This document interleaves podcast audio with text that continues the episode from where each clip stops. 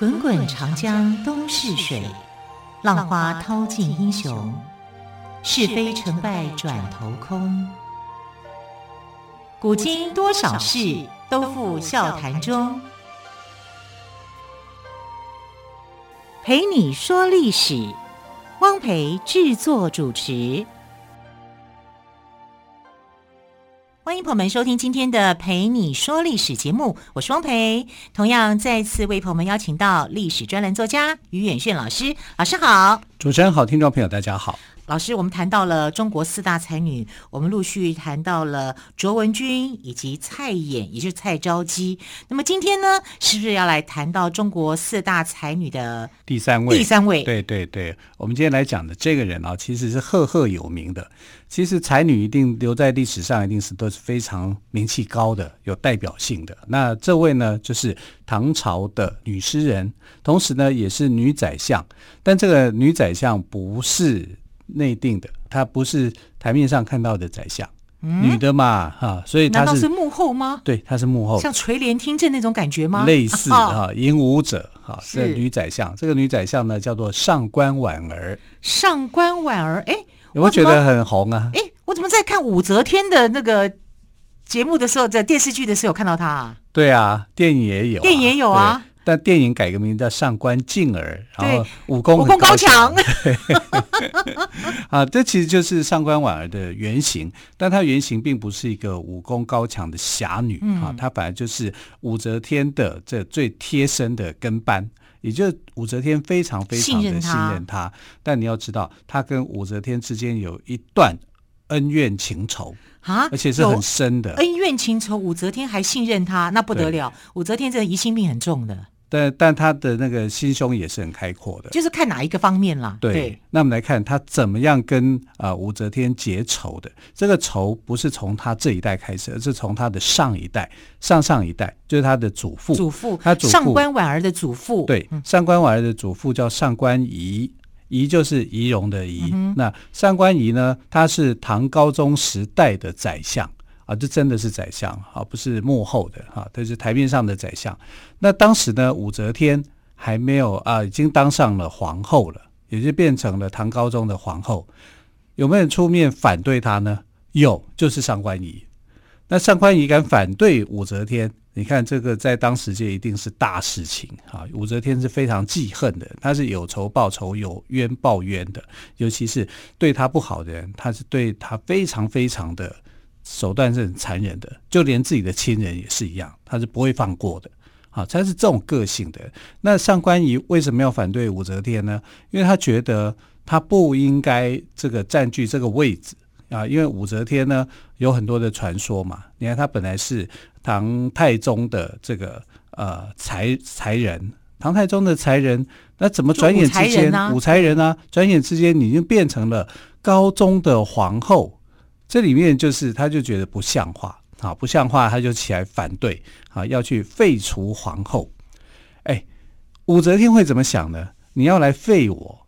哇，那就等于是要我命嘛？那你要我命，我也不会让你好好的活着。所以呢，他就用他的权势去扳倒了上官仪，结果上官仪啊全家获罪，他自己被杀，他弟弟哈、啊、就是呃，他不是他弟弟，他的儿子上官庭之，也就是上官婉儿的亲生父亲也被杀。哇，这真的是大事情。那在大。在他被杀之前啊，那上官婉儿啊，就正好就出生没有多久啊，因为呃，上官婉儿出生的时候呢，他的妈妈，他妈妈姓郑，也就是上官庭之的夫人哈。那这个郑氏有一天在怀孕的时候呢，就梦见一个神人送给她一个秤子。哎，送给黄金多好啊！送给 秤子做什么？对，他就搞不懂这个秤子是要做什么的。的对，对，是要称小孩的重量吗？那时候还是胎儿。那个秤子有很大吗？秤子应该是我们。看到那个药局有没有中药行那样子？中药行那样子，那怎么可能会称胎儿？对，啊，对啊，但是不知道是称什么，对对对，做做做什么用的？是不是他垫垫自己有几两重的意思？那可能，我 乱猜的啦。垫垫别人有几两重，几两重，对对，所以那不是磅秤它就是一根秤子，秤子啊，在就中药行那边那样几钱几钱那样子的秤子，哎、对对对，那样的一个秤子。然后是你送个跟天子感有点像天秤座那个秤子，对对对。那你送我秤子做什么呢？他就不懂，不懂他就去问，就想说这是一个梦，就找人来解梦。结果解梦的人就跟他说：“哎呀，你这个小孩子不得了，长大以后他一定能够去蹭别人的命运，他可能就大富大贵。”哦，他听了以后就很高兴啊，他到处跟人家说，结果生出来是什么？女生。嗯哼。结果旁边本来以为他会大富大贵的人，掉头就走了，对，心里就凉了一半了。就就凉了一半，因为生女生，真的完全是个重男轻女的社会朝代。对，就是嘛，那个时代没有办法嘛，唐朝就是这样。所以当你说，哎呀，我的腹中的胎儿可以拿着秤子，秤子有特殊的含义的时候，当时女生的时候，大家就不理了。就掉头就走了，好，就没有了。结果这个呃女娃生下来没有多久，上他的父亲上官庭之，他的祖父上官仪，全部因为得罪武则天的关系被杀。那男的被杀，那女的呢？女的女的就留下来当什么？当奴婢。哦，当婢女啦。啊，对对对，对，所以呢，她的小小年纪哦。才没有多多大而已，就被送去后宫，啊、皇宫的后宫，那时候叫做掖庭。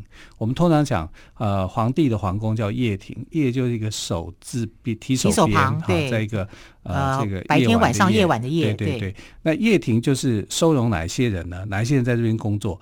宫女在这里、嗯、啊，然后罪犯奴隶也在这里。也换句话说，它是一个最低层，有点像就是清朝时候的那个。呃，那那个后宫哈、啊，最卑贱的那个地方，所以它是新者库，有没有？嗯、新者库就是类似，它就是类似。我已经去过新新者库、哎，对对对，它就类似像新者库。可是新者库不是被处罚的人才去新者库吗？是啊，他们也是被处罚，你是犯罪者啊啊，对对不对哈？因为犯罪的关系，你没有被处死，但是你要到这里来，就是做最基层的苦力工作了。对，可能洗衣服啦，哈、啊。倒粪便呐、啊，类似像这样的一个贫贱的这种工作啊，他跟他的母亲还有这个小孩都这样，哦、那小孩就从从、哦、这里面从小长大，在这样的环境里面长大。可是他在这里的环境长大以后呢，大家就发现说这个孩子不一样，很会读书，哎，还是会教他读书啊，因为他母亲是知书达理的人嘛。你看上官仪，哎，他是宰相，哎，对不对？然后这个呃。她的父亲啊，上官庭之也是正室的这个丈夫，也是很有文采的哈，所以他就把这个就交给他的呃这个孙女哈，上官婉儿。上官婉儿呢，就呃其实她在宫廷里面是有获得学习的，而且她又学得很好，很快，她很快就会记得一篇文章，很快就能写出诗，所以呢，大家都认为说她是一个才女。那你后宫出现一个才女。武则天会不会不知道？当然知道，因为传的很快嘛。传出去以后，武则天就想：哟，有这样的一个人，他是谁？这个地方还出现一个才女？对呀、啊，因为你这是奴才才对呀、啊，才会去的地方啊，怎么会才女呢？嗯啊，他就好奇了，就去找他来聊一聊，谈一谈。又没想到说，这个上官婉儿啊，你回答什么的，他就马上就可以写出一首诗，嗯、很快的啊，那诗又写得好，哇，他就非常非常的惊叹。所以就把他升为什么，你知道吗？升为唐高宗的才人。哇，可见的武则天在这个部分，他心胸是宽大的，对对不对？你要想想看哦，哦他是封他为才人哦，才人是什么意思？已经是就是就就像我们的常在那样子妃嫔了，对对，唐高宗的妃嫔呢，他怎么会让他当唐唐在唐高宗的妃嫔呢？啊，那是为皇皇后允许的。皇后允许他当才人的，因为才人你要提高他的这个宫女的地位，对啊，那他会让他跟这个唐高宗在一起吗？当然不会，当然不会，我只是对增加提高你的那个位阶而已。对，你的位阶，但并没有不，但并不代表你们两个要在一起。对 对，没错，是我要捉弄你。对，因为古代女子没有官位嘛，对啊。对啊，你你这样是对的，就是说他让他的官阶就更高。我从内官里面升上去，没有这个位置给你，但是呢，我就用了这个妃嫔的位置给你。所以他十三岁的时候就封为唐高宗的才人。天哪，那时候我才国一耶！对，天哪，问题是唐高宗都没有碰过他，连看都没看，有但是有看过他吗？对，不晓得说那个是我的妃嫔，搞不清楚，就，就有可能是这个样子。那这个是为什么会知道的，你知道吗？因为后来这个在两两千多年的时候，二零一三一四年那时候左右啊，大陆就。发现了他的墓志铭啊，发现他的这个坟墓的去处，然后就开始做开挖。啊开挖的时候看到墓志铭，墓志铭里面去写这一段，才知道说哦，原来他在唐高宗的时候就当过才人了。啊，这个才人武则天也当过，因为他是唐太宗。对，要从武才人开始啊。对对对，啊，所以其实他们对那个东西没有特别的讲究，说哦，我就是唐高宗的这个一个妃嫔的位置，他也不会去跟武则天斗，跟武则天斗那个下场，真的后果是很严重的。对，而且他是就换一个角度来讲，他是武则天提拔起来的。对啊，所以我们看到上官婉儿就是在他母亲的教导，他的母亲在掖庭这样的环境里面，把小孩教的非常的好。而且上官婉儿呢，她有一个特色，长得美丽。她其实是非常美丽的一个啊，又美丽又有才华。我天哪！这样子的人，然后在这样的环境里面长大，说是不是非常的奇特？真的，而且很努力啦。对对，那母亲的教导也是非常的成功了。对，最主要是他脱离了奴婢的身份，嗯、变成才人，变成了才人。对，好，我们先休息一下，更多有关于上官婉儿的故事，再请岳炫老师来告诉我们。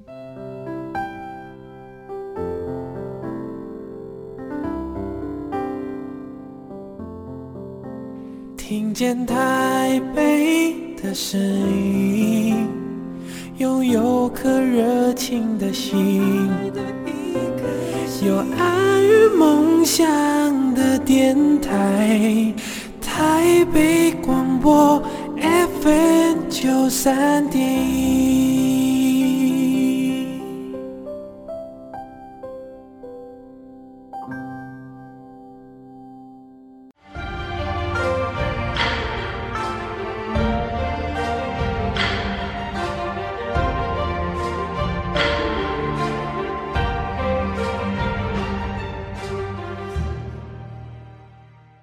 蓓你说历史节目，我是汪培。今天特别来宾岳炫老师将延续中国四大才女的话题。今天介绍的是上官婉儿老师。刚刚有谈到上官婉儿从新者库那样子的一个奴仆，被被武则天提拔变成才人啊，这不简单呢。对，那主是主要是她本身才华杰出啦，又漂亮又有才华，母亲教导有方哦。对。然后呃，你要在那种环恶恶劣的环境之下能够成长上来是非常不容易的啊！而且小小的年纪啊，等他上上来以后呢，他就变成了武则天的得力的助手，因为他文章好。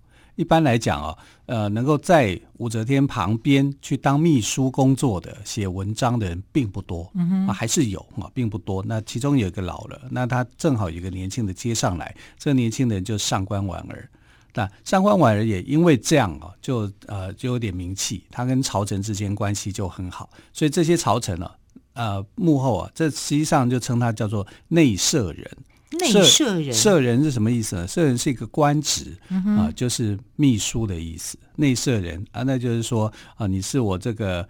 府里面，皇宫里面的秘书、嗯、哦，内呢就是内外的内哦，舍呢就是茅房舍的舍，房子的的是人就是人类的人哦，舍人就是秘书，对，舍人就是秘书，对，在古代的秘书的一个称呼。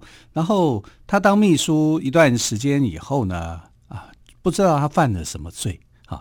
那其实呢，这个野史上的说法是说，他去抢了武则天的情人。哈，叫做张昌宗啊，张昌宗张易之兄弟嘛，是就是武则天称称帝以后的男宠啊，其中有个男宠啊就很帅啊，他就跟这个男宠有关系。后来武则天知道以后很气啊，就拿剑去刺他，哎、啊，刺中他的额头，但没死啊。然后后来就气消了以后，张啊张昌宗这个呃小人嘛，对不对？嗯、啊，男宠嘛，就去让这个武则天。心里头平静下来以后啊，就宽赦他的罪。这是一种说法。另外一种说法就是他就是不知道为什么就犯了，反而男宠没事，对，上官婉儿被刺一剑，呃、男宠没事，对，对，这跟现代一样，这个花心的男生没事，小三被告，这个是野史说，对啊，野史说的、啊。那如果我们在正史看到，就是说犯了死罪嘛，犯了哪一条不知道，反正武则天高兴就啊你就活着，不高兴你就会死嘛，嗯、啊，大概就是这种君主的权威这样子，还有这个权利啦，对，反正。他就是额头受伤，是但额头受伤。另外说法就是额头刺字，因为你犯了罪啊，就像情面那样子，哎、对对对哈。那所以呢，他就必须要在他脸上做处理啊，因为不好看嘛、嗯、啊。所以呢，而且走来走去看到这么多人，人家也会议论纷纷呐。对，那我们来看，就是说。不管他是情面或者是这个受伤，受伤你受伤是有疤痕好了，对，对，有疤痕，你要去遮这个疤痕，他就很聪明，他就自己就画画了一颗红梅梅梅花啊，画的然后红红的，这样很漂亮，这样子，那、嗯、就因为他本来就够漂亮，仪彩又好，所以呢，所有的宫女看到就哇哇，好漂亮，这么好看，我也来画一朵。所以他本来只是要掩饰伤口的一个画作哦，对。变成唐朝宫廷内的一个风潮了，对，带动风潮，对，就变流行时尚。但我很担心会不会出现东施效颦，就很多人就学，并不是每一个人都像上官婉儿这么漂亮的啊。对啊，一定是这样的啊。但至少带带动一个风潮就是了。对，所以他的额头上面画了一个红梅妆，在当时就很盛行，变成一种时尚的流行。你看上官婉儿能够带动时尚。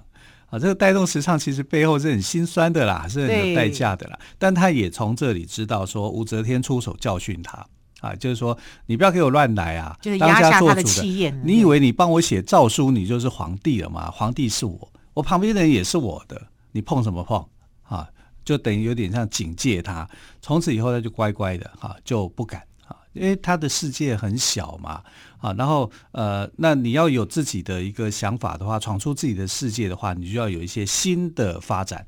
那他有没有机会？有，啊，因为武则天后来过世了，哈，那武则天过世了以后，就是这个唐中宗啊。这其实，在唐中宗这个时间里面呢，呃，唐中宗本来就曾经当皇帝，在武则天当皇后的时候，就高宗去世的那一段时间，但是呢。唐中宗呢被武则天给放逐，为什么呢？因为唐中宗说，我要把我的皇位传给我的岳父啊，他的岳父姓韦，因为他的老婆韦后嘛。然后武则天就在想说，这什么东西啊？我那个老子一死你就乱七八糟吗？啊，他就很生气，就把贬贬去当庐陵王啊。所以他曾经呃，唐中宗是被贬低过的，被贬到放逐放逐的。武则天权力真大啊！对呀、啊，对，他其实他的两个儿子啊都当皇帝哈，就唐中宗、唐睿宗。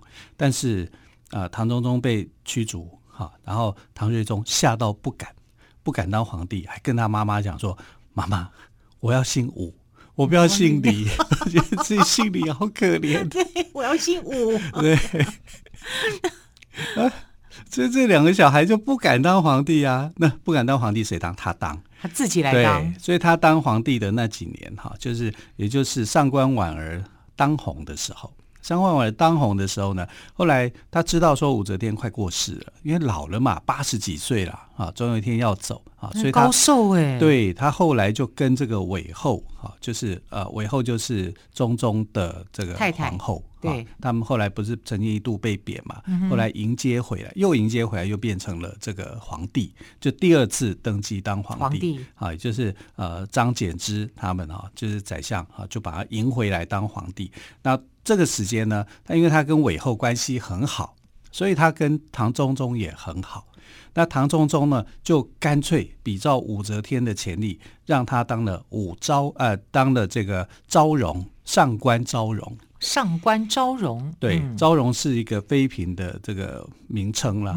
昭容、昭仪嘛，这样。对，呃，武则天就当过武昭仪。对啊，武才人武昭仪。对对对，那昭容呢？这个就像以就像清朝的答应常在这样子。哎，他可能变高了，再高的妃子那种的，所以他是贵妃啊。对，他变成是唐中宗的。妃嫔呢，也就是他的太太耶，所以唐朝也是蛮好玩的。